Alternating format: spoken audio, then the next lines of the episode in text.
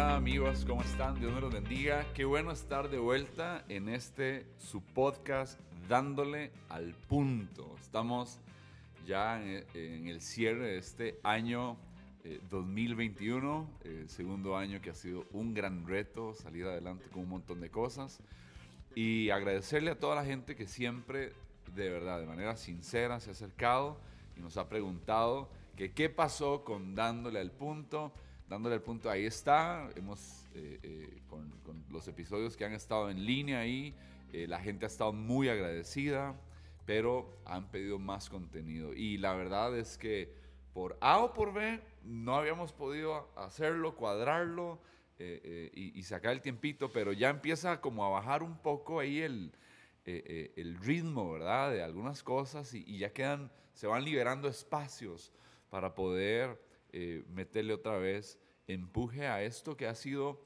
eh, eh, creo que de mucha bendición en las diferentes series, las diferentes temáticas. Y, hoy me traje a un gran invitado, ¿verdad? Que va a estar acompañándome por varios episodios. somos amigos de, de, vamos a decir, de conocernos de toda la vida, desde que éramos niños, ¿sí? Desde que éramos niños las diosidencias, los tratos de Dios, nuestras familias vinculadas por A o por B, en convivencia, en trabajo ministerial, tal vez no nosotros, pero por lo menos nuestros papás, y ya después, a los años, estamos hablando de hace más de 20 años, eh, nos unimos para hacer un trabajo por eh, los hijos de ministros de este país, ¿verdad? Entonces, y ahí retomamos y después de ahí nos volvimos, ¿verdad? Como que ahí ya estaba una amistad fuerte y después se empezó a incrementar todavía más, ya hace tal vez 16 años, yo voy para 15, sí, 16 años se, se, se consolidó eh, y, y, nos hemos visto crecer, caer, llorar, eh, eh, reír un montón. Yo creo que hemos reído más, ¿verdad? De lo que tal vez han sido otras cosas, pero vernos madurar en estos procesos, ser padres, ¿verdad? Estar en las bodas del uno y del otro. Entonces son muchos momentos. Eh, no, no me estoy poniendo romántico ahí para aquellos, ¿verdad? Que están pensando ahí, están trayendo memorias. Es, este carajo que le pasa. No, no. Entonces, un saludo a todos los países. Eh, eh, que siempre nos, nos reciben y, nos comparten. Gracias a cada uno de ustedes por, por eso. Gracias a nuestra iglesia local que, eh, eh, y a todos los hermanos de nuestra comunidad, ¿verdad? Que aportan para que esto sea posible. Gracias a nuestro director creativo, Luisito Palomo, ¿verdad? Compañero de todas estas batallas. y bueno, quiero presentarles al pastor Felipe Herrera. Sin más preámbulos, Felito, un saludo a toda la gente, que no, no, es poquita gente, viejito, ¿verdad? Yo creo que como cinco ya nos escuchan. Este, entonces, vamos a saludar a, a el Padre, el Hijo y el Espíritu Santo. Usted y yo ya somos cinco aquí, Palomo seis. No, no, y Justin que anda por ahí, ¿verdad? Qué bueno, no, hombre, un honor estar en, en este podcast que yo sé que es de muchísima bendición y súper escuchado. Y, no, siempre con muchas ganas de bendecir, de edificar, eh, agradecido por, por, darme esta oportunidad. Yo sé que el Señor nos, nos va a usar, que Él se va a mover, que Él nos va a hablar a todos acá, mientras, inclusive mientras elaboramos este, este material. Yo sé que Dios nos va a bendecir también y todos los que tengan el, el honor de escucharnos, ¿verdad? Eh, también así va a ser. Sabemos que el tema se las trae y lo que vamos a hablar, esto de ingobernable, es algo que en lo que todos ocupamos profundizar y aprender y bueno, con muchas ganas de compartir. Gracias, Tito. Bueno, Felo es esposo, ¿ya por cuántos años? Ya tengo ocho años. Ocho años de casado. Correcto. Dudo, vieron la carilla aquí, bueno, ustedes están viendo. Ah, contando, contando. Ah, y tienes dos princesas, ¿verdad? Tengo dos hijas, tengo a Sofía, cinco años, y Raquel, tres años. Ajá. ¿Verdad? Están, están, son, vean, son unas muñecas. Eh, por dicha no salieron al tata, dice, dice Felo. Son, y, y vamos a ver, yo he visto a, a Felipe siendo un gran papá. Viejo, siempre te veo cuidándolas, sacándolas, chineándolas, mudándolas, cocinándoles. ¿Cómo es esa etapa antes de entrar en, Ah, no, ha sido todo un esfuerzo, un aprendizaje, por supuesto, porque no, no ha sido nada fácil, pero obviamente uno, qué raro, ¿verdad? Cuando uno tiene hijos, como que se le despierta a uno un instinto de dar la vida, de, de, hacer lo que sea y de defenderla de cualquier ¿verdad? desgraciado. Y de, que vamos a hablar. Qué bueno. Vamos a hablar del desgraciado que llevamos dentro, en ah, realidad, ¿verdad? Porque eh, en los episodios pasados eh, eh, estamos en esta serie, creo que va a ser una de las más largas. esperamos concluirla, así que ustedes reciban todo el, gran paquete en, en todas estas semanas de Ingobernable. Y, el principio de hablar de Ingobernable era eh, básicamente eh, tocar esta, esta línea ¿no? de ah, bestial, digo yo, muy, brutal, eh, y vamos a hablar muy sincero, que, que, a veces uno se siente como un caballo sin freno, ¿verdad? Donde eh, uno es, pero así como arrastrado por, por una serie de pasiones, inclinaciones, eh, eh, ¿verdad? Hoy, hoy estaba haciendo ejercicio, ¿verdad? Entonces, bueno, ayer hice una cosa, hoy el coach me pone otra cosa, me dice, y dice, hoy, es día de estimulación, ¿verdad? Y, y, y, tenía pendiente que íbamos a estar trabajando en, en, en, la serie Ingobernable, ¿verdad? Entonces yo decía, esa palabra, ¿verdad? Estamos en la era estímulos. de mayores estímulos, ¿verdad?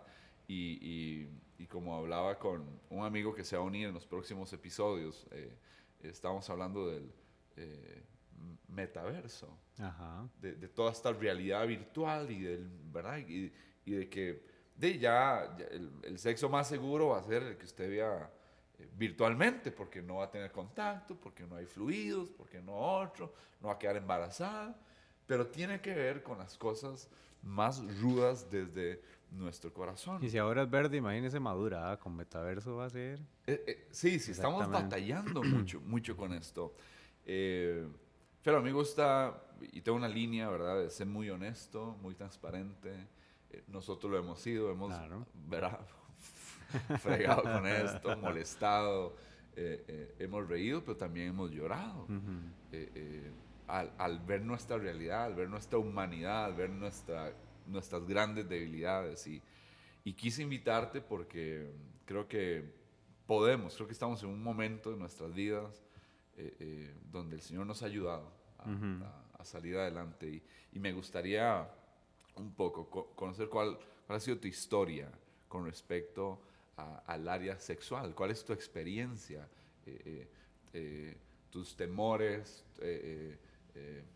tus ataduras, tu esclavitud. ¿Qué le contarías a la gente, verdad? Porque eso, bueno, de profesión, Felo es ingeniero, ¿sí? es una mente de procesos impresionantes de que lo conozco. va, siempre va viendo, va viendo, va, va viendo el detalle. Y a veces hay procesos en la vida de uno viejo que, por más ingeniero que uno sea y por más psicólogo que uno sea, uno dice, estoy fregado, estoy, estoy, estoy hundido, me siento debilitado. Es como que las bestias me han mordido mis, mis, tobillos y me he ido desangrando en el camino y al final soy presa fácil. Claro. ¿De qué has sido presa fácil en, en tus cuántos? ¿30 y? 30 y, cumplo 37 ahora en... Ah, no, hombre, cumplo 37 ahora en diciembre ya, casi, ya casi, Felo. En, estos días. Un par, de semanas, tres semanitas. Felito cumple 37 años. Eh, Tito, contanos Bien, es que todo empieza, tuve una, una niñez súper sana en el área sexual, ¿verdad? Gracias a Dios, pero con ausencia de información. Entonces, cuando entro en mi adolescencia, tengo muchas preguntas y lo poco que recibo es lo que en la escuela me están enseñando de de educación sexual en ciencias, que empiezan a hablar del aparato reproductor y me entra mucha curiosidad. Y me acuerdo que mi mamá tenía unos libros de maternidad y habían bastantes imágenes gráficas de todo el proceso y todo el tema de fecundidad y todo. Entonces ahí aprendo bastante, pero, pero no es suficiente. Yo estoy con mucha curiosidad. Y justo en el barrio salgo y estoy, estoy teniendo una conversación con uno de los del barrio y me empieza a hablar sobre la masturbación. Me empieza a decir que usted que ya se la jaló, ¿verdad? Fue lo primero que me dijo, esas fueron las palabras que usó. Y entonces yo no sabía qué era, y yo le dije, yo por miedo, por ganas de quedar grande, porque él era más grande que yo, él tenía un par de años más que yo, yo le digo, eh, sí, sí, sí, sí, sí, ¿verdad? Yo sí. ¿verdad? Obvio. Y claro, y entonces me dice, ajá, ¿verdad? ¿Qué le- ¿Y qué le salió? Y yo le dije, "Ey, no se orines. Y todo el mundo se empezó a reír y a hacerme bullying, ¿verdad? Porque yo no tenía la menor idea de qué podía pasar. Pero me abrió la mente y, y ya empecé yo a explorar, a entender, a tratar de saber qué era, ¿verdad? Eh, la masturbación y, tratar de vivirlo, porque yo pensaba que eso era crecer, que eso era parte de ser grande. Y, y justo coincide, creo que era una agenda de Satanás, porque coincide con que unas compañeras de la escuela, eso es lo más interesante, compañeras de la escuela, me invitan a su casa, supuestamente a hacer una tarea. En sexto grado de la escuela, 12 años tenía. Y cuando estábamos haciendo el trabajo o la tarea, la compañera dice, mira, es que mi tío tiene una computadora y el otro día me encontré unas cosas que me gustaría enseñarles. Y va sacando, mano, pero... El repertorio. el- pero tenía, el- ese tío tenía, tío, ah, era, era campeón en, ¿verdad? en masturbación seguro, porque el hombre tenía todo el arsenal de pornografía listo, ¿verdad? Y, y entonces, entonces mis compañeras empezaron a abrir las carpetas y a enseñarnos la computadora. Eh, en ese tiempo, Dan, no todo el mundo tenía acceso a pornografía. En ese tiempo uno...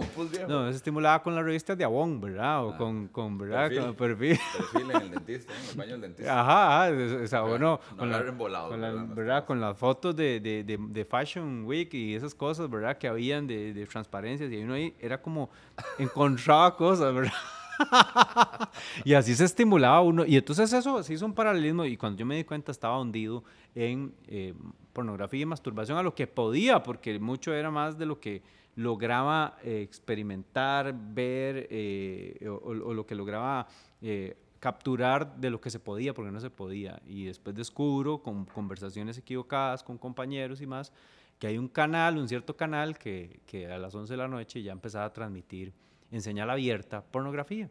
Y entonces yo me, me aguantaba de que, de que mi hermano se durmiera, ¿verdad? Aguantaba el sueño, que esperaba que mi hermano se ruleara, ¿verdad? Mi hermano era súper santurrón, súper, súper eh, espiritual supuestamente, y sabía mucha Biblia y todo, entonces jamás que se diera cuenta. Yo esperaba que se durmiera, dormíamos en el mismo cuarto, y yo prendía el tele esas horas a, a tratar de ver qué veía para seguir eh, consumiendo pornografía y, y masturbarme. Y, y eso me costó muchísimo en mi en adolescencia, tu- 12 años, 13 años, hasta más o menos eh, los 15, después salían las noches del clima, ¿verdad? Sí, sí, las noches de clímax se llamaba. de clima, Max y- Mena. Ajá, Max Mena, exactamente. en el cine de Max Mena. Entonces, este, era terrible, era terrible. Yo recuerdo que esas fueron mis, mi- las maneras en las que me hundí y me metí y eso me estimuló muchísimo. ¿Fuiste adicto? Fui, claro, claro, súper metido, súper metido en el tema, eh, viendo a ver cómo veía cosas y cómo conseguía videos y cómo conseguía cosas. Eh, en los videos, que no había internet así como tan fácil, en los videos eh, siempre iba a los pasillos donde estaban esas películas, a, por lo menos a ver las portadas y a ver cómo conseguíamos una. Tenía un amigo que luego consiguió una. Eh, eh, tonteras, tonteras, puras tonteras, ¿verdad? Eh, y luego viene el internet, ¿verdad? Y eso me, me golpea peor porque entonces obviamente apenas uno descubre el internet lo que quiere es averiguar. De hecho, la primera vez que fui a un internet café, recuerdo que fue lo primero que hice, ¿verdad? Tratar de ver pornografía. Y así, luego en mi casa hubo internet y ya yo buscaba la forma de quedarme solo en mi casa para consumir pornografía y obviamente per- masturbar. pre- ¿Preferías aislarte, evitar eventos, no asistir a cosas Correcto. para consumir? yo aprovechaba todas las oportunidades que pudiera para quedarme solo en mi casa y, y- y, verdad y ver qué veía Consumir, correcto y consumir y obviamente eso lo, lo hace a uno luego querer explorar y, y vivir lo que uno aprendió o lo que vio verdad y entonces de mis relaciones de noviazgo siempre estaban súper sexualizadas verdad intentando ver qué tocaba qué hacía y cómo llegaba a la segunda base y, y mañoseando en el colegio y cosas así, ¿verdad? Yo tenía un compañero súper mañoso que, que se sentaba a la par de las compañeras y cuando uno veía le tenía las manos adentro a las compañeras y entonces uno aprendiendo de él, después uno estaba haciendo lo mismo. Eh, ese tipo de cosas que a uno, eh, repelles y arrimones y todo ese tipo de cosas. El Ministerio del. Albañil. El ministerio del albañil, ¿verdad? Estar ahí en el repellando. y viendo todo eso, toqueteos, todo ese tipo de cosas que después uno lo avergonzaban, ¿verdad? Porque uno después sentía mucha vergüenza, se sentía súper mal. Vamos a ver, y, lo he dicho en diferentes episodios, y es, hablar de estas cosas tiene sentido desde un marco cristiano. El que no está implicado ah, desde la fe, eh, y, no quiere nada con Dios, esto no es verdad. es normal, para vez, es normal. está normalizado, es, eh, está permitido, pero bueno, nosotros somos creyentes, eh, de hecho somos pastores, ¿verdad? con nuestras profesiones, pero que esto se volvió una esclavitud para nosotros, entendimos a la luz de la palabra que, que esto nos estaba desviando, que esto nos estaba obviamente, eh, no sé si te pasó, ¿verdad? No, no, ya, ya, uno no vea bien a una mujer. Sí, correcto. ¿Tu, experiencia en, eso? Sí, no, era terrible, porque entonces ya uno no, no podía, o sea, yo me acuerdo llorar y decir, Señor, devuélveme mi inocencia. Perdí mi inocencia. Ya no puedo ver igual la, sensación horrorosa porque siempre viene culpa, uno después de consumir, de, tener, de, de masturbarse, uno siempre cae en, en esa situación de soy una basura, soy una miseria, no valgo nada, soy una cochinada, me quiero morir, pensamientos de suicidio, eh, en mi casa todo el mundo busca a Dios, mis papás le sirven al Señor, yo estoy mal, yo estoy terrible, yo no puedo tener relación con nadie porque ya estoy pensando en eso, no puedo ver compañeras, no puedo ver mujeres, no puedo andar en la calle, porque solo estoy pensando en lo sexual, solo estoy viendo sus partes, solo estoy deseando cosas, solo estoy teniendo pensamientos, solo estoy todo el día capturando imágenes para luego llegar a mi casa a lo mismo y lo mismo. Y, y, son momentos muy duros en la adolescencia, digo, uno está súper eh, con, con, las hormonas locas y como con el caballo suelto, sí, ¿verdad? La testosterona un top, así, eh, horroroso. Entonces uno es, es terrible tratar de levantarse. Yo puedo decir que toda esa etapa de mis 12 a mis 15 años fue mi, decadencia más brava. Y, ¿cómo se llama? A los 15 años es como, tengo como un encuentro con el Señor y empiezo a, experimentar libertad, de conocer herramientas para manejarlo, pero luego como un, proceso de aprendizaje para comprender la gracia de Dios, porque el, animal, la bestia, seguía dentro de mí y de cuando en cuando tenía mis caídas mis luchas, ¿verdad? Mis, mis situaciones complicadas. Ok, Felo, vamos a hacer algo, eh, porque la gente obviamente quiere escuchar más acerca de esta historia, pero nosotros queremos hacer cada uno de los episodios que la gente tenga tiempo, ¿verdad? Mientras va o se baña o está cocinando o va hacia el trabajo o un break, ¿verdad? Queremos hacerlos eh, eh, bien, bien, concisos y bien buenos. Y, y para, el, para el siguiente episodio me gustaría que ahondáramos un poco en esa parte de, de, cómo lidiar, ¿verdad? Cómo, cómo ir lidiando entre me levanto, me caigo, me levanto, me caigo, ¿verdad? Pasan periodos de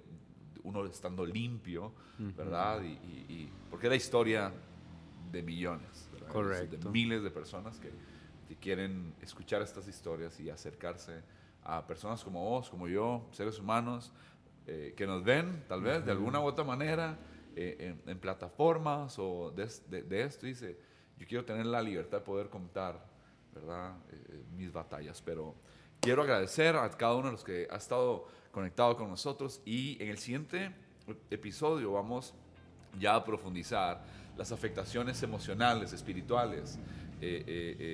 a veces uno tiende a deprimirse o tener pensamientos de, de autoeliminación al, al, al, verse tan abrumado y decir, de verdad esto nunca, o sea, nunca voy a vencer esta vaina, o sea, nunca voy a salir de esto. El puedo, pasar limpio seis meses y de repente viene una recaída, pero esas que uno se monta en la carreta y monta la carreta, ¿verdad? Entonces, esas son las cosas que queremos hablar con cada uno de ustedes. Esto ha sido dándole al punto aquí de regreso con esta serie Ingobernable. Nos vemos en el siguiente episodio.